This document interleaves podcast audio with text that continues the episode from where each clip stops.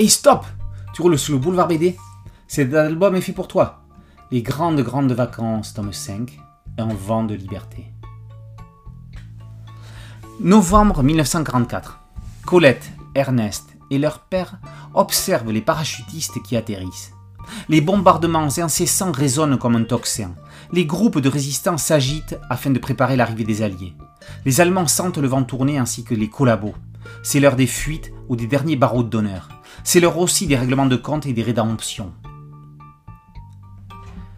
Des enfants de la résistance au réseau papillon, de Spirou l'espoir malgré tout, à la guerre des Lulus, les récits sur la période de la Seconde Guerre mondiale mettent à l'honneur les enfants. Toutes ces histoires passionnantes font office de devoir de mémoire, tout autant qu'elles sont passionnantes et émouvantes à lire.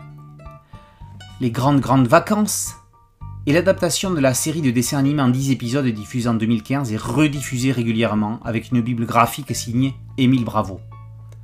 Outre cette retranscription en images, il existe aussi une novélisation de la série ainsi qu'un livre documentaire, Les cahiers d'Ernest et Colette 1939-1945, permettant de comprendre le déroulement du conflit.